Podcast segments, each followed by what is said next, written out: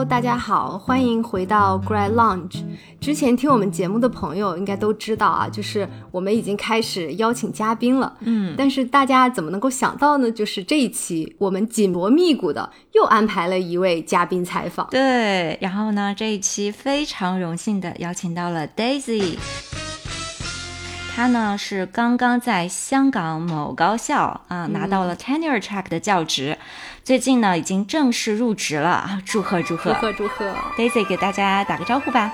好，大家好，我是 Daisy，欢迎，嗯，欢迎。这个必须要撒花，因为我觉得就是经历过疫情期间的博士毕业，还要在这段时间找工作，真的是非常非常不容易，因为我们也都经历过。哦，谢谢谢谢，对，就是。都有吧，有有苦有甜，嗯，都不容易。但是这个结果真的是让人觉得啊，也跟着很开心。是的，谢 谢谢谢。而且大家知道这个香港某高校嘛，嗯，那都是很好的学校啊。嗯啊，那么秋天呢，我们知道也是一个申请季嘛。对于有些人来讲，它是硕士、博士项目的申请。嗯，那我们之前也做过相关的节目。但是与此同时，对于另一些人来说呢？它也是找教职，尤其是 tenure track 的这个申请季。那我们听众里应该也有些朋友是正在或者即将进入 job market，所以呢，今天也是想借此机会，请 Daisy 戴教授、戴教授、戴教授啊，来跟我们分享一下他成功的求职经验。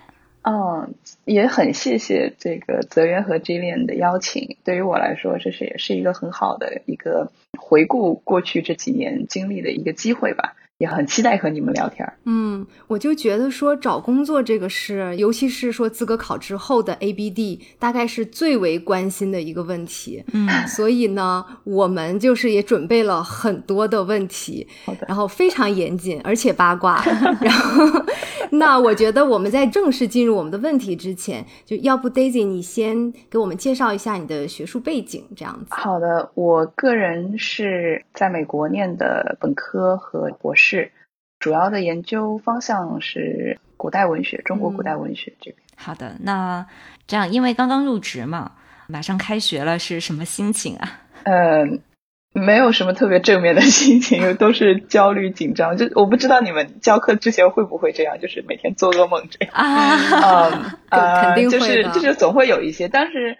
但是也也还是有有兴奋啦，就是会很，因为没有没有在大的这个呃华语的这样一个地方教过书，所以还是蛮期待这边学生的这个呃是是怎样的，也很期待终于可以用中文教自己熟悉的材料了啊。所以你们的课程大部分都是用中文教课的是吗？对，目前还是中文，对，可能以后会开设这个英文教授的课程。嗯啊，那这个学期会教几门课呢？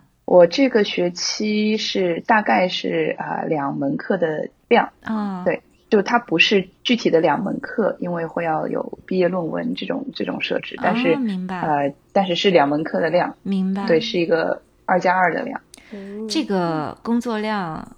我觉得相当羡慕啊！我也觉得，我觉得很理想，对比三加三、三加二这种美国很多学校会实行的项目会好很多。是是的，是不是说香港的学校普遍来讲，在这个课业量上面比美国要稍微轻一点？可以这么说吗？嗯，其实二加二，我觉得美国如果是 research based 的学校，它还是会。呃，还是都是这样的，那倒也是。呃，只是说现在可能大部分的教职出来都是 liberal arts college，嗯，就是文理学院，嗯，那他们可能会有一个多一点的这个教语言的这么一个一个要求，嗯，但是也要看学校，就是现在也是一个大的趋势。我觉得个人经验来讲，tenure track position 大部分是不会超过。三门三加三，三加三已经很离谱了。三加三太已经太离谱了。有时候可能是二加三，二加三对多，二加三多一点。二加二一般是一个大家会比较觉得嗯蛮好的，羡慕的，是的，这么一个课程量。对，嗯。那因为我们今天说找工作嘛，就想先问一下啊，Daisy 大概是什么时候，比如说博几或者是博士论文写到什么程度的时候，开始着手准备找工作这件事情的？嗯。我觉得这个问题就是可能也是因人而异。我听说就是都市传说一类的故事，就是有的人可能一章写完了，他就敢上 job market 了，因为这一章可以做他的 writing sample。嗯嗯，但是这样就会出现，就是我也遇到过，就是呃，committee 要求要看两章，甚至要看整个 dissertation。啊，那如果只有一章的话，就就不太能出得来。我个人当时是我的 dissertation 是设计了四个 body chapters，就不带 introduction，不带 conclusion，有四个 body chapters。我大概是呃写完三章之后开始申请工作，但那个时候就是是我的第六年，就是我是七年毕业，第六年的时候是觉得呃反正嗯就只申请我最想去的工作，所以就当时只申请了 tenure track position，嗯。呃就会觉得反正我试一试，积累一一年经验，嗯，为第二年如果再上的话做准备。我大概是这个时候开始做的，然后有三章博论就是。真的，如果当时第六年就要毕业的话，也也至少就是你可以拿出来一个东西毕业，嗯，而不至于说如果只有一张的话，可能赶不及这样。对，所以是第六年你有去申请，然后第七年又申请了一轮，是这样？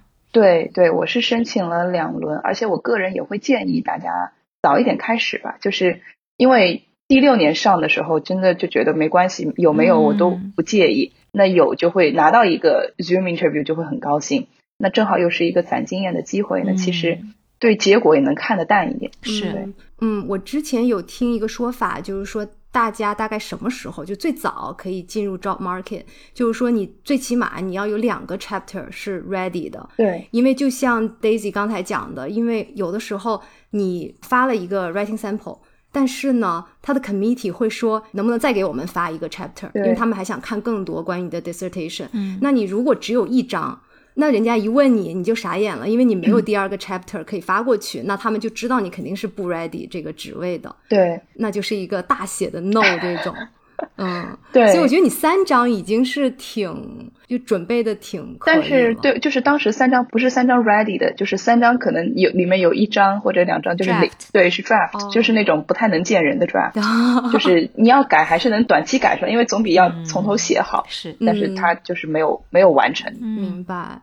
所以，Daisy，你是找工作的时候，其实是二零二一年和二零二二年，你都在找 market，对对吧？对，嗯，就是二一年开始上的，上了 job market，当时是看到了有一个感觉很好的位置，所以就想干脆试一试，嗯，这样。明白。因为我记得当时就是二零二一年那个时候，我有个朋友嘛，他是历史系的，然后因为他是做这个 pre modern Chinese history，然后他就说整一个北美。只有一个 position open，嗯，然后呢，有五十六个人去申，所以就非常的疯狂。是，嗯，我觉得我们这个领域对也类似。嗯嗯，继续讲。对，所以你觉得就是说，像你在 job market 上的一个感受是说，就疫情之后，你有没有觉得就整个高校的一个就业的状况，就整体是不是不太好？还是你有不同的感受？我个人当然这可能有一点这个幸存者偏差或者身边统计学，就是我个人是觉得疫情之后好很多。嗯嗯，就是开始能够感受到它在恢复，就是因为我二一年的时候可以算还在疫情中嘛。对。呃，就是我没有完全结束，那那一年确实啊，就是我的这个呃研究背景能够升到的。教职首先它全部都是 liberal arts college，当然都是很好的 liberal arts college，嗯，但是我能申请的工作只有两个半，嗯，有一个呃那半个是因为它是 open period，就是中国只要是做中国都可以申请，嗯，呃，但是到了这个我去年再申请的时候，就会发现，呃，首先是如果大家是觉得还是想去这种以以 research 为主的那种 university 工作的话。你会明显发现那些 university 开始放 call for applications，就是他们的 hiring freeze 可能开始慢慢解冻了。嗯，包括。呃，香港啊，这些一些高校，包括内地的高校，都开始出一些位置了，就是可以去申请的位置。嗯，就是所以，包括是 tenure track position 的这个数量上，都是有一个提高的。嗯，当然也可能是领域问题。嗯，所以整体感觉说，这个市场还是在复苏的。对我们是有这么一个感觉，嗯，可能就是疫情前大家都没有办法去 hire，因为资金的问题。那终于他们可以。传了这几年，他们可以放出来很多位置，嗯，对，只是不知道持续性吧。但是我们还是会会看好，会会慢慢出来的，因为还没有所有的学校 hiring freeze 都还没有完全的解冻。嗯，那接着之前提到的那个准备找工作的那个事情啊，因为同时也是在写博士论文嘛。对。嗯，但是我没有知道找工作是特别花时间的，嗯，所以不知道 Daisy 的感觉是什么样啊？嗯，比如说在写申请文书的时候花了多少时间啊？或者说不一定有一个具体的时间吧，就大致的感觉就是一边准备文书，一边去准备博士论文，又是在一个高压之下，嗯，整体的感受是什么样的？我有一些。不完全记得清了，因为我当时的那个申请文书其实是第六年准备的。那第六年其实我也得到了一些好的反馈，所以我第七年再申请的时候没有改太多。嗯，那我记得应该是我个人有一个习惯，就是如果我一张一张写完，我中间会至少要要休息一下，就是我不能无缝衔接直接去去写另一张。嗯，那我一般就是可能是会在这个停顿的时候，因为我自己要为下一章开始写要去做一些 research。那那个时候就会开始写写东西的话，那就是准备的这个文书。嗯，呃，我觉得文书，因为怎么说呢，就是也是通过申请来准备的，因为。它很多学校它要求的材料不太一样，对对，cover letter 是一定需要的。那它同时也要根据每每一个学校的不同要求去具体的改。嗯，所以我当时是有两个 cover letter，一个是包含语言教学，一个是不包含语言教学。嗯，但是其他的一些东西，包括这个 teaching philosophy，有的学校是叫 teaching statement，嗯，还有什么 diversity statement，嗯，呃，以及什么，甚至有的学校会要求要 teaching portfolio，就是他要求要看那个。那个 evaluation，呃，对，还有要还有要 demo 的 teaching demo 的，呃，然后要 writing sample，然后就就每一个学校它都有一些就是不太一样的，还有还有要 research statement，对，那这一些我当时的做法就是我是依照我看我要申请的位置，他要哪些材料，我就先优先准备那些材料，嗯，剩下的就是如果在下面再有一个位置，我再补，明白，是这样的，我没有一下子完全都准备好，因为就是也是很多的。很多很多的东西，嗯，那比较花时间的是 cover letter 和 teaching philosophy，因为怎么样 teaching philosophy，它无论是作为 teaching statement 的一部分，还是它自己作为东西本身，还是甚至是它的那个 teaching portfolio，一般都会要关于 teaching 的东西，嗯，所以这两个是有的，其他的就是完全是依照这个申请要求。嗯，之前讲说，比如说 cover letter 这样子的文书会比较花时间，我想问一下，就说大致的这种修改啊。能不能透露一下，比如说改了几轮啊，什么这样子？哦，记数不清了，改了就是我，可能最后一次每一次申请都要改。嗯，呃，然后我当时是，就是我的我的老师们是很好的，首先我的 cover letter 至少被老师们。第一轮 cover letter 就被老师们改了，三个老师各改了至少一遍。哇！接下来我的导师是至少我的老师看过我每一篇申请文书，所以就是他也在帮我很细致的改。嗯嗯，然后我自己也会请同学帮我看，帮我改，这样然后大家互相改一改。嗯，也包括当时也问了一些已经申请到教职的同事，呃，问他们要了一下这个 cover letter。嗯，就是我自己在写的时候也再去参考了他们的这样一个写法，因为 cover letter 它也是一个就是。公文性质的一种，它有有一个所谓的 formula，就是你开头要写介绍一下我是谁，我的研究是什么，然后在下面是这个一些 teaching 的兴趣之类的，或者是 research 的兴趣，所以要这个顺序要能够理清楚，也是需要一些范本。嗯，对我很难去讲总共花了多久或者改了几稿，反正一直在改。嗯。对，这个我们 都是深有体会哈。对对，呃，因为刚刚正好有讲到，导师也是在这个过程中给了很多的帮助。对，嗯，所以想问一下，你整体觉得导师在我们找工作的这个过程中会起到什么样的作用？或者说，我们把它再延伸一点，呃，你其他的学术人脉。比如说，你找推荐信、推荐人的选择呀，上面有什么思路，或者是之前开的会议积累的人脉，在你找工作的过程中会有哪样的帮助？嗯，这一块能给我们说说吗？或者提点建议？我我觉得导师首先就是居功至伟，我我没有导师肯定找不到任何的 工作，因为我的导师是一个很，他首先他是一个年轻的教授，那他对 job market 就很熟悉，嗯他离得很近，所以他很了解 job market 上面的一些弯弯绕绕的东西，然后包括你要怎么去推销自己，包括一些就是我要去怎么，比如说一直都在当学生，我那我找工作的时候也没有毕业。那我怎么去调整？至少在面试的时候去调整一下这个心态，把自己变得像一个 colleague 这样，都是导师在教我的。那包括其他的 committee 的老师也跟我，因为他们有些 committee 老师有过在招人的这个招聘委员会的经验，那会告诉我们他们要看到一个 candidate 一般会看什么。这也是我的这个 committee 上面的老师教我的。嗯，那我当时找推荐信的话，我的思路就是最了解我研究的老师。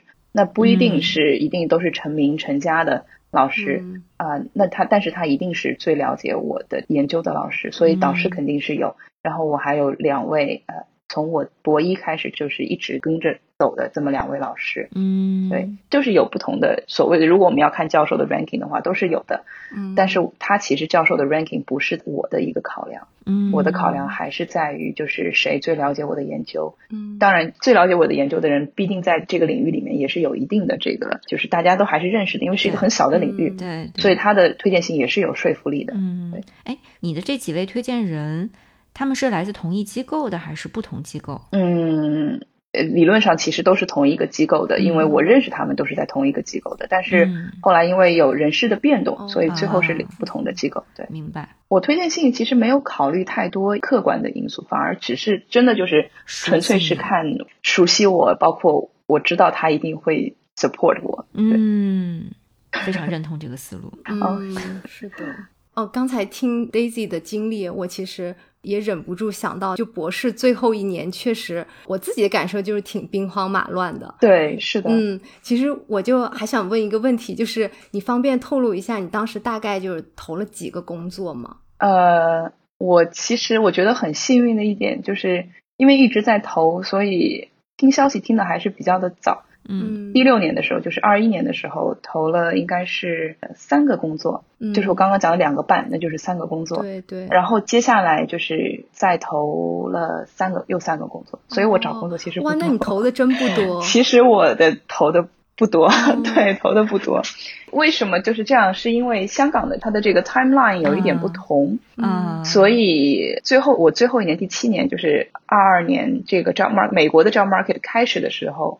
已经听到香港那边告诉我，就是没有正式的下来，但是有有一些吹风吧，就是系里面的老师们，就是有一些吹风告诉我是合意我的，嗯，因为那个时候就已经结束了，就是 job talk，然后 interview 都结束了。嗯，其实香港的这个申请，它的那个 timeline 有他很很磨人的地方，嗯，它拖的战线很长，但是因为他是从年初到年中。中下旬是这么一个 timeline，就是跟美国的是错开来的。嗯，所以我知道香港那边大概有希望，有一点希望，有机会的时候，我就没有再在美国再广撒网了，就只是去找了一些我觉得，首先它一定是需要我这个方向的，再有就是 tenure track 的位置。嗯，明白。对，哇，那你真的投的还是我觉得就少而精。嗯，对。对我我我觉得是有一点幸存者偏差，我我不我不敢建议每个人这么做。对我其实觉得有一些工作后来再看回头再看，其实我也应该投一投看一看试一试。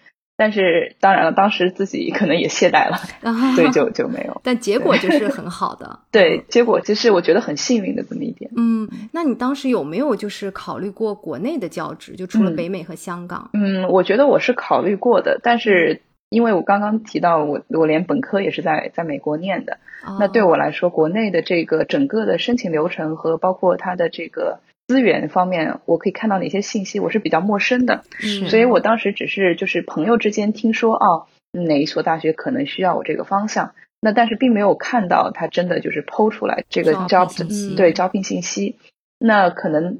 博士后，我又觉得好像自己还没有到一一定毕业不可，所以要去找个博士后这么一个位置。嗯，所以国内的我是在我的脑海里，其实我没有没有去申请，没有尝试过。嗯，明白。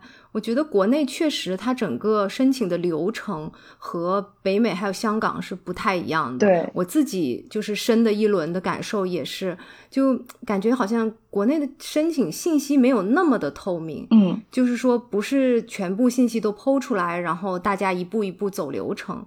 嗯，很多时候还是要靠一些内部信息，然后得有老师推荐。就这个是我听到来的，所以我自己其实也是。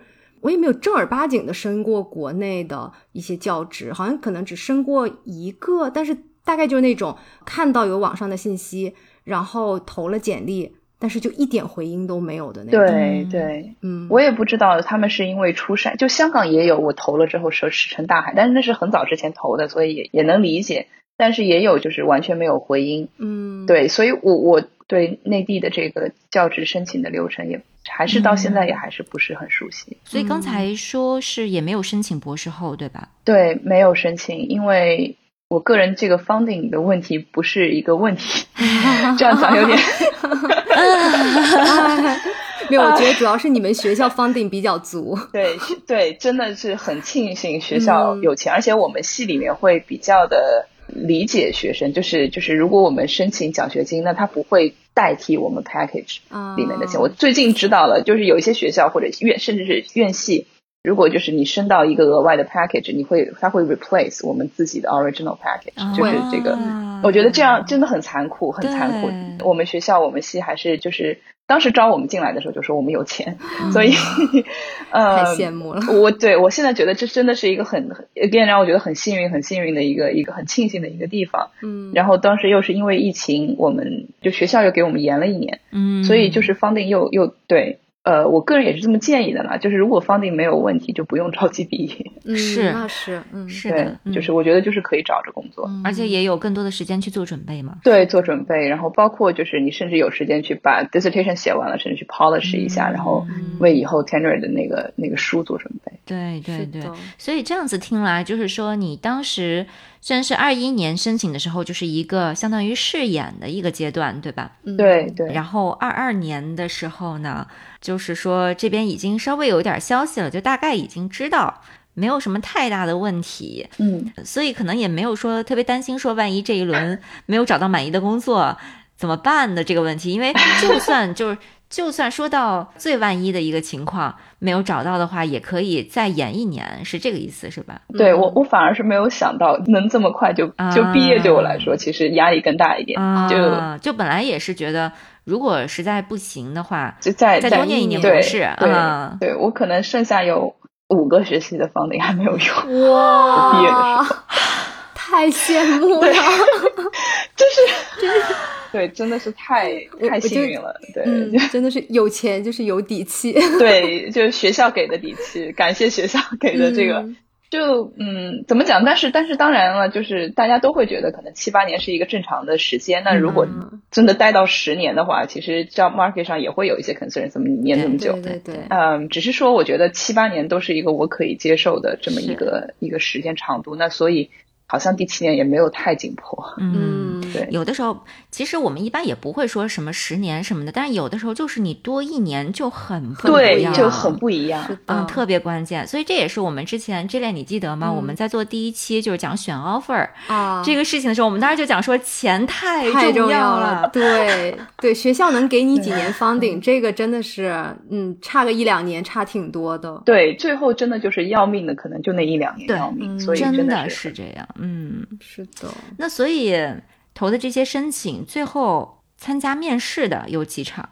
嗯，我第一年是有了有两个 interview 和一个 campus visit，就已经很开。我真的觉得就是，所以我觉得，因为你第一年总共就投了三个，等于三个都有。嗯，没有没有，三个不是三个都有，有一个是没有消息的，然后有两个是就有有一个是进了 campus visit，那算他 campus 要先过那个 zoom。嗯，对，所以就是两个有消息，然后一个是一个是 zoom interview，还有一个也进了 campus visit。嗯，对我来说是一个信心大，就是对我，因为就是大家博。博士都有什么 imposter syndrome 嘛，self deprecation 啊，就而且作为一个 ABD 上 job market 有很多不自信的地方，就是很忐忑的地方。那我觉得我我很感激这个第六年申请的那三个位置，每一个位置都给了我一些很大的很好的经验。然后当然肯定是 campus visit 给的经验最多。嗯，呃，之后我再申请的就是第七年申请的那三个位置，有一个就是香港的。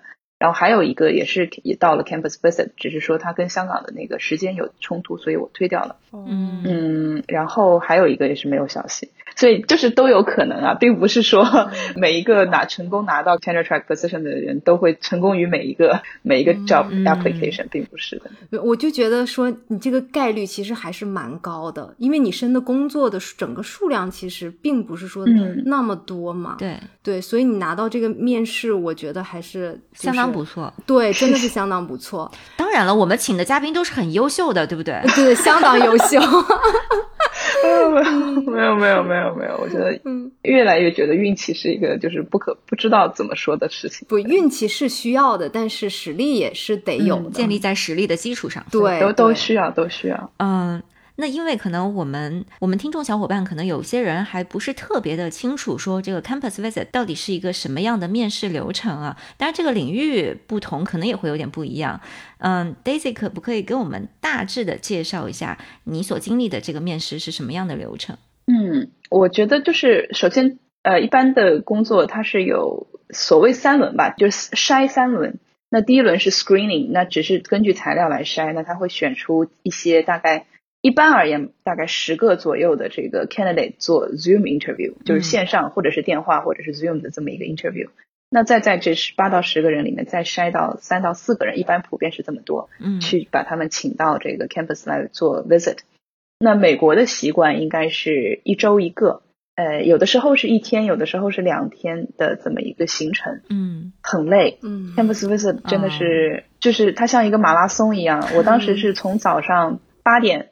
就是八点开始见人，见到了最后跟人说拜拜 good night 是九点多了，嗯，晚上，嗯，然后期间不停的是在在见人，然后你在那一天，我我当时是只有一天的这个 campus visit，所以赶的也是比较紧，嗯，那从早上和吃早饭开始就是有人陪着，嗯，然后有人 需要去开始聊天了。那当时和接我从酒店去吃饭的老师很好，他就说你现在吃，你今天一定要吃好，然后我说话你听着就行了。真的真的，我很感谢他。对，然后然后之后就是每一轮每一轮每一个大概有半个小时的这么一个十五分钟到半个小时的聊天，然后。呃，因为是 liberal arts college，所以几乎把这个 college 里面一半的 faculty member 都见了一遍，然后都聊了一遍。有的时候就是尬聊，就是他也不知道我做什么，我也不知道他做什么。他大概他知道我做什么，他不一定完全了解，就是就是一定要鸡同鸭讲的这么讲两句。对，嗯，就是然后还有会要鉴定，对，然后我当时还有 teaching demo，然后有 job talk。一般 job talk，呃，我知道的可能都大都是放在最后，所以一定要。有能量棒，有有那个 coffee caffeine 的东西，让自己就是，这是一个很好的经验。对，job talk 之前收拾好，然后可以去上一下洗手间，然后清醒一下，然后给 talk。嗯，一般是这个流程。那 talk 完了之后，就会有吃饭。那吃饭可能一般就是 talk 的延续，嗯，那个就就有吃饭都会稍微简单一点哦，还有见学生，嗯，可以可能会见这个本我是见了本科生，那如果学校有 graduate students 也是会要见 graduate students，一般 graduate students 可能一起吃中饭这样。哦，你在整个过程中你觉得最难的是什么环节？呃，不谈这个体力上的，体力上还行，对我来说最难的是教中文。哦，我当时应该问过泽渊吧，就是中文怎么教。因为我们其实教中，我我觉得我自己不是没有教过中文的，但是 liberal arts 他们的那个 pedagogy 的一个理念，跟我知道的我学的这个教中文的这个理念其实是不一样的。我觉得他们是一个很好的理念，但是对我来说，因为太没有接触过，所以我当时的那个 teaching demo screwed up。哦，嗯，但是对我我是 job talk 救回来了，但是我的 teaching demo screwed up。但也是因为时间的问题啊，就当时学校那个班应该有五个学生，但是就来了三个人，然后是个午后，所以大家都特别困，那个班就也带起来也很难带，嗯，所以嗯，那个还是蛮吃力的，这是一个自己这个没有做好的这么一个场景。当然，我并不是说呃后悔啊，或者是怎么样，只是觉得就是如果下一次真的还要再做一个就是教课的话，肯定是一定要做得更好的。嗯，如果有再下一次的话，明白。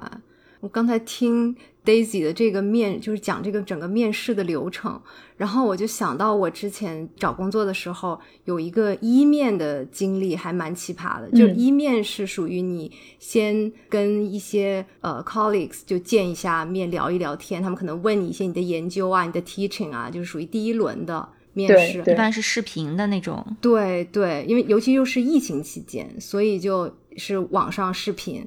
我的那个情况是。约呃视频前两个小时，我家就停电了啊，然后那停电了，我不就连不上网了吗？我就赶紧联系了一个朋友，就说，哎，我能不能赶紧去你家？然后我今天晚上可能就借你家一个房间，然后面试一下。他就说，哦，没问题，那我就赶紧去。然后到他家，然后我们面试是九点钟，然后我就反正联网什么都弄好了，然后就上去。结果呢，就一直进不去那个 Zoom 里面，就他们等于是一直让我等。就是等在 waiting room。然后我就想说，哎，怎么回事？我就发信息给他们的小蜜，然后小蜜就说，哦，我们还在面试另外一个人，你先等一下。结果我就从九点钟一直等到了九点半，等了半个小时。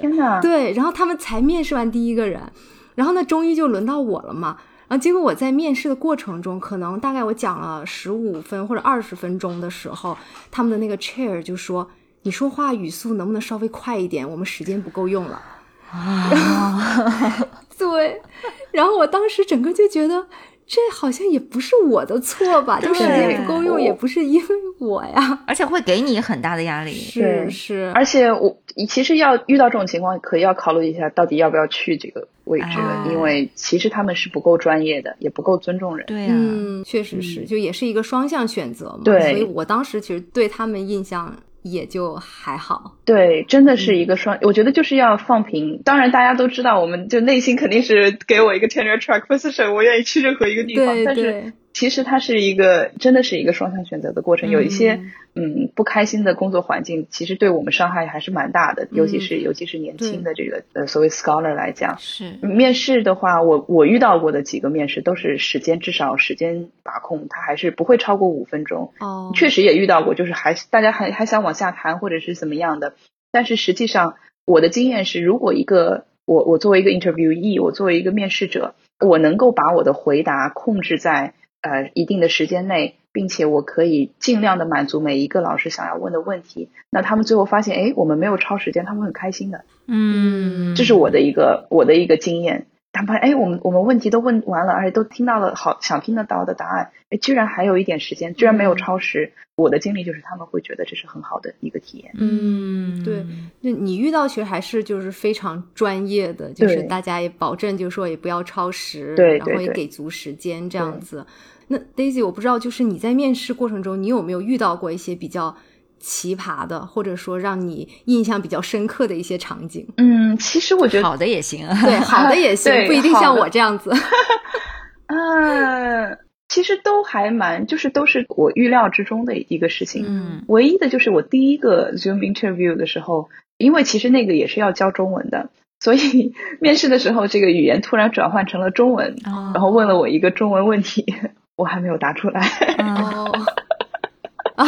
啊，就是不是对我觉得我答的不好，就是就像类似于我们我们考托福的时候，给你两个很相意思很相近的词，平时不会讲为什么他们不一样，然后他会问你怎么不一样这样。那当然当时因为是第一场 interview，所以不知道自己会面对什么，嗯，也很紧张，就是然后突然变成这个，也也有一点就是被打了个措手不及。嗯，但是这也是我唯一的一次，就是在这个 interview 里面突然问语言教学的问题。嗯，其他的我觉得都还是很都是很愉快的。我的每一场的这个 interview 都是很愉快的。嗯，那我最后的一个 Zoom interview 真的是很很开心，跟那个 department 聊得很开心。嗯，那是我最满意的一场 Zoom interview，是因为它是一个下午的 Zoom interview，就很晚了。我估计我是可能不是最后一个，也是到最后了。嗯，我当时进去的时候，每一个人都是一种。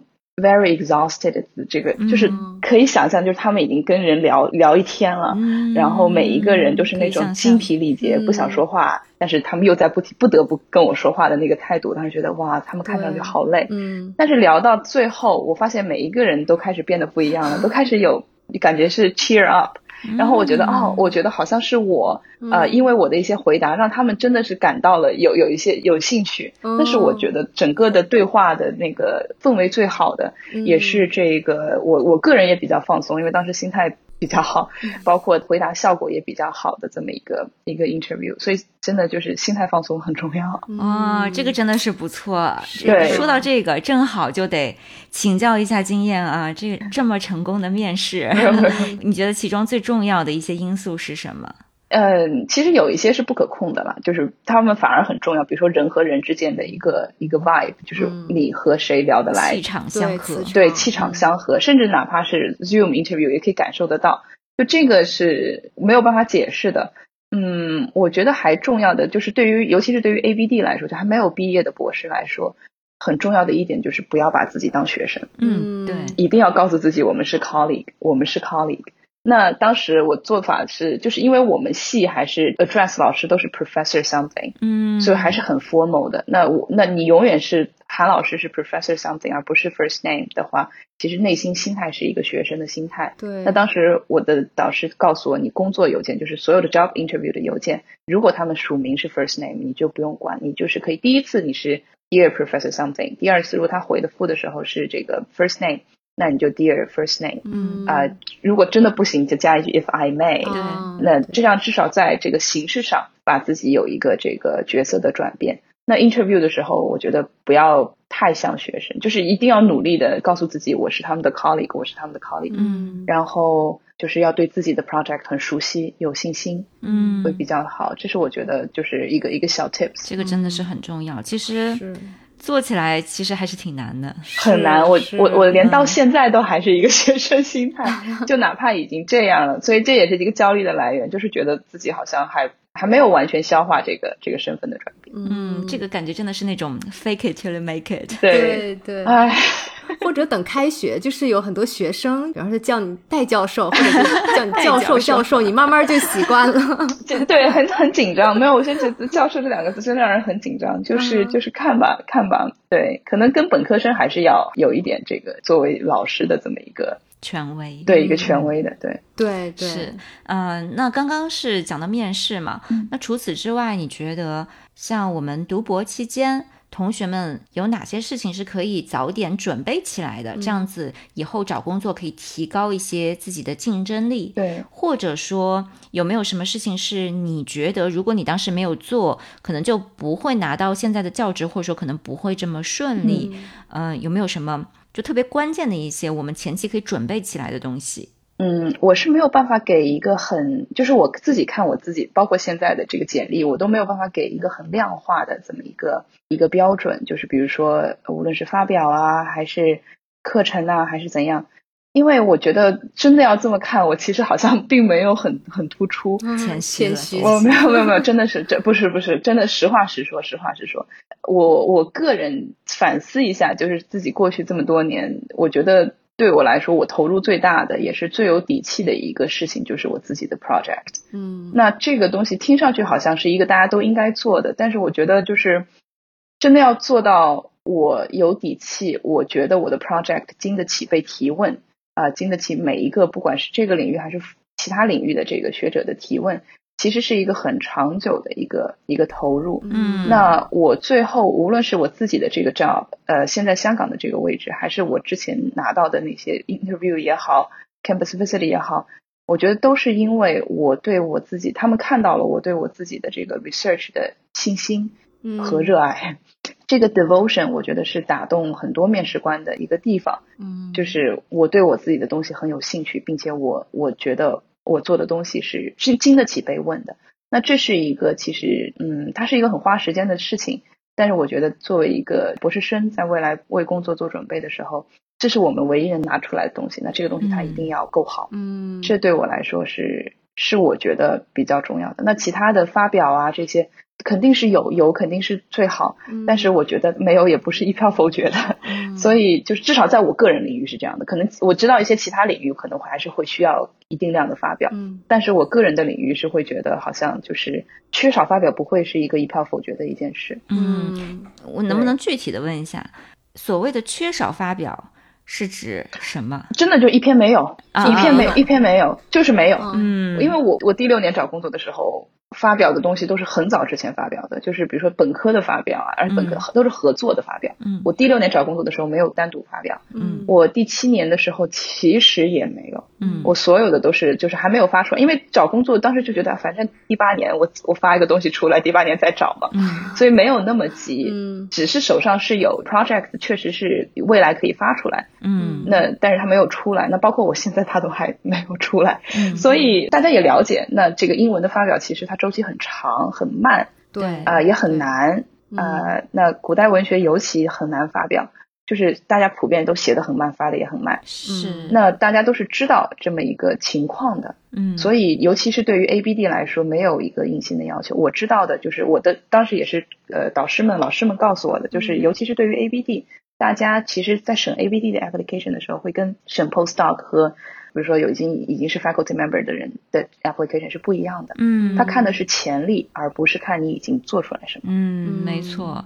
这个事情我记得我们之前节目里面也有聊到过啊，就讲说我们人文学科的这个 publication 的重要性。嗯嗯，我们也认为它其实并不至于说让我们大家这么焦虑的。嗯，我觉得 Daisy 的这番话其实也应该说给我们很多同学可能能提供更多的信心吧。对，我觉得有肯定是好的，一定是加分项。那我也很羡慕，就是上 job market 已经有 publication 的人，真的是很很佩服。嗯，那但是没有也可能。就是没有，并不代表就一定没有机会，还是会有机会的。所以大家可能还是要投入更多的精力在自己的 dissertation 上面。嗯，就这个还是你最核心的一个研究嘛？对我真的，我个人是这么认为的。对我也真的是非常同意。我自己也是，确实是感觉到，你作为一个比如说刚毕业的博士生，或者说在这个即将毕业的这个阶段，嗯，真的你的 dissertation 你做的这个 project 就是你最大的底气。对，是是的。而且这种底气是在你面试的时候，别人是完全能感受出来的。对，就是你对这个研究的那个热情和你对他的信心。对，这个完全就能反映在面试里面。对，我觉得就是在刚刚那个问题，所谓面试的时候最重要的是什么？那 Zoom interview 我觉得是这个一个 tips，就是不要再把自己当学生。嗯，那还有在 campus visit 上面就是 job talk。那对于 ABD 来说，job talk 就是我们的 dissertation。那你可以一张，你可以整个 dissertation。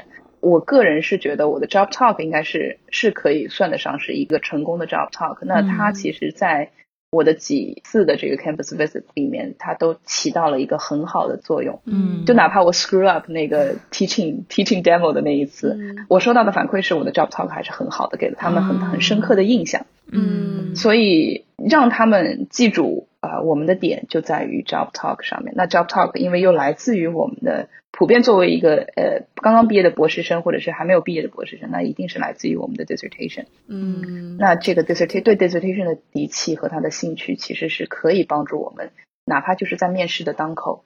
能够提高这个信心的。嗯，Daisy 说的时候，我其实是很难理解到他在说什么，因为在学术会议上面，我看他的 presentation，我真的是觉得，嗯。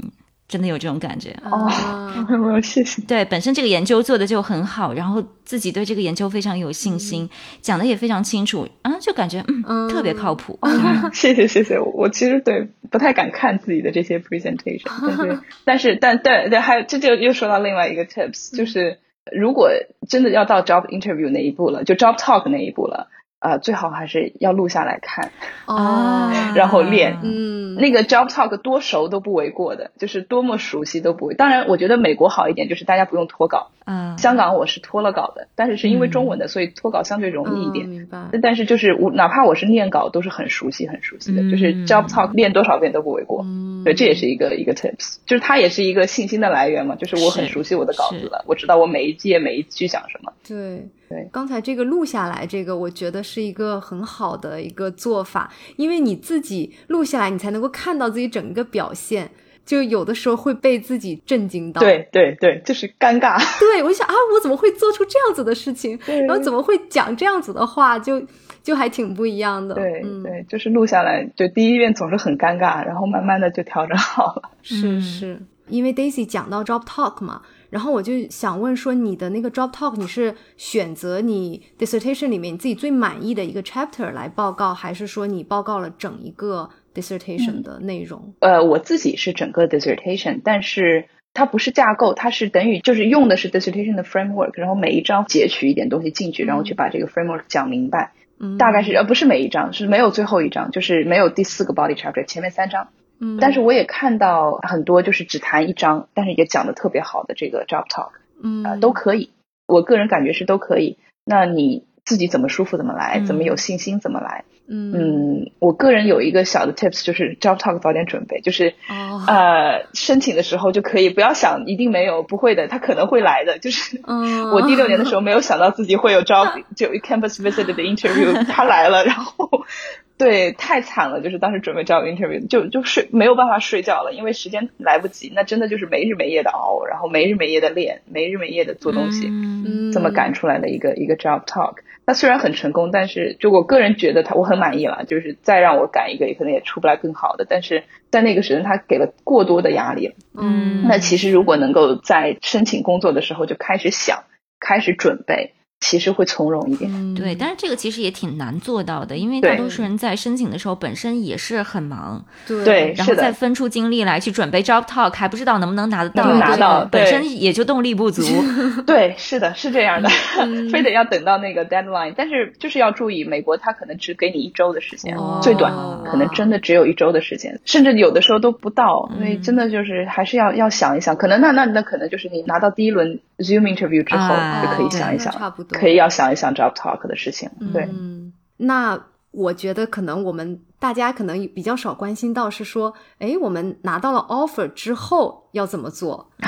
那我不知道说，Daisy，你是否方便透露一下？就是你拿到 offer 之后，有没有说跟这个高校就是你 negotiate 一下工资呀，或者福利这些方面的？呃，香港这边是没有的，哦没有，他就是一个 offer 就直接出来了，对没有这个传统是吧？对，没有这个传统，就我很满意，但是但是就是没有这个 negotiate 的传统，但是我知道美国是有的，嗯，但是香港和美国都有的是那个 startup funding，就是一个所谓的启动。资金就是可以自己去申请。那启动资金，我觉得他的这个申请还是要去询问一下我们的老师们，就是有一些什么东西你可以去用来去申请这个启动资金。那包括也要跟系里面就是配合。那有的系他比如说已经把电脑啊这些办公用品提供给你了，那就不需要再去用申请额外的资金去要这些东西。那如果没有的话，可能是不是就要需要去申请？因为就是我们进了 tenure track position 之后，一般会有一个 startup funding，那那个东西是一个。可以 negotiate 的地方，嗯，我知道美国的一些 offer 它可以 negotiate，比如说 sabbatical leave 呀，嗯，就是学术休假，然后这一些东西，那香港它是没有给我这个机会的，所以这方面可能要去问一问拿到美国 tenure track position 的这个同行们，他们是怎么啊 negotiate 的，但是都是有这么一个过程的，就是相互要。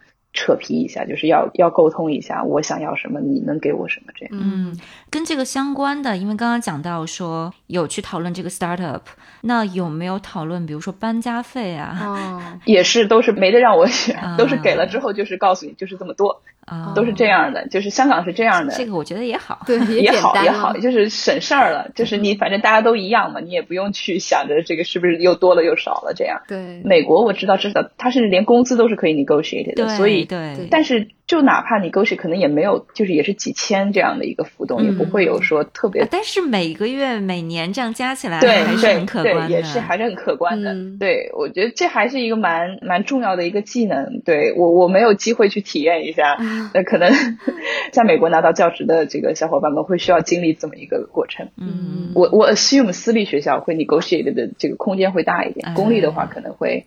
呃，小一点，是。因为他们一般好像一个教职，它会有一个 range，对，一个浮动区间，对你就是可以在那个空间范围内去讨价还价这样子，应该是这样。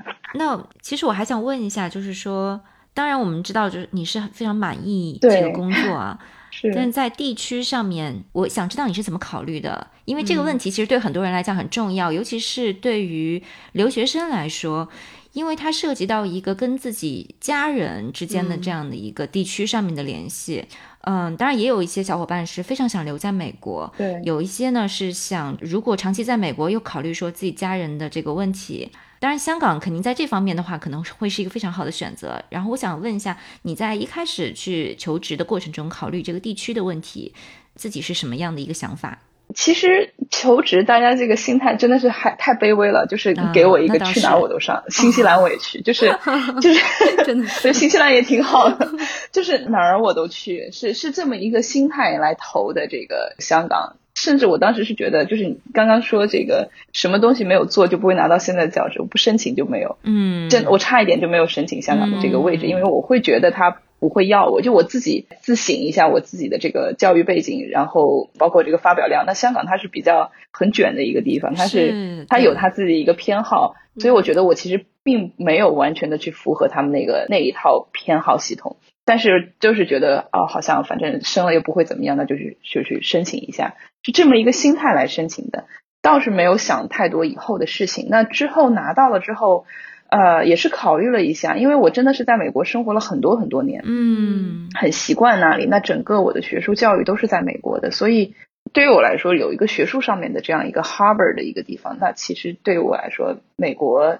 或者我学校在的那个地方，导师在的地方，是一个更让我觉得更有一个学术上的 sense of security 的一个地方。是，但是抛开这个我自己的一个就是舒适圈不讲，那香港它有一些很客观上的原因，它很吸引我。比如说我在美国教一个非主流的文化，和我在一个华语地区教一个。呃，主流文化其实这个体验应该会很不一样，我我相信它是会很不一样的。嗯，那香港它给予我的，在我研究兴趣上面的这个资源，无论是学术资源还是非学术性的资源，其实是会会比较多的。那我之前因为我这个位置上是有一位老师退了休，那这位老师的这个人生我也是很佩服的，就是很他的这个学术人生我也是很向往的。那那会给予我一定的这个自己对于自己未来的这个职业发展有一点憧憬和想象吧。嗯，那这是香港，我觉得是它独特的这个地理位置。那又与这个英文学界、与中文学界和英文学都有比较紧密的联系的这样一个得天独厚的优势所给我带来的一个一个环境吧。所以这是我个人学术上面的考量。那家庭确实是有，我父母是没有。办法适应美国就是这种 college town 的这种生活，我很能理解，因为对呃我自己是一个很宅的人，那在家里面不出门没有关系，但是可能对父母来说真的是会很寂寞。那他们如果这个语言又不通，那出门都要开车，那只有我开车，嗯，他们因为语言不通，所以不太敢开车。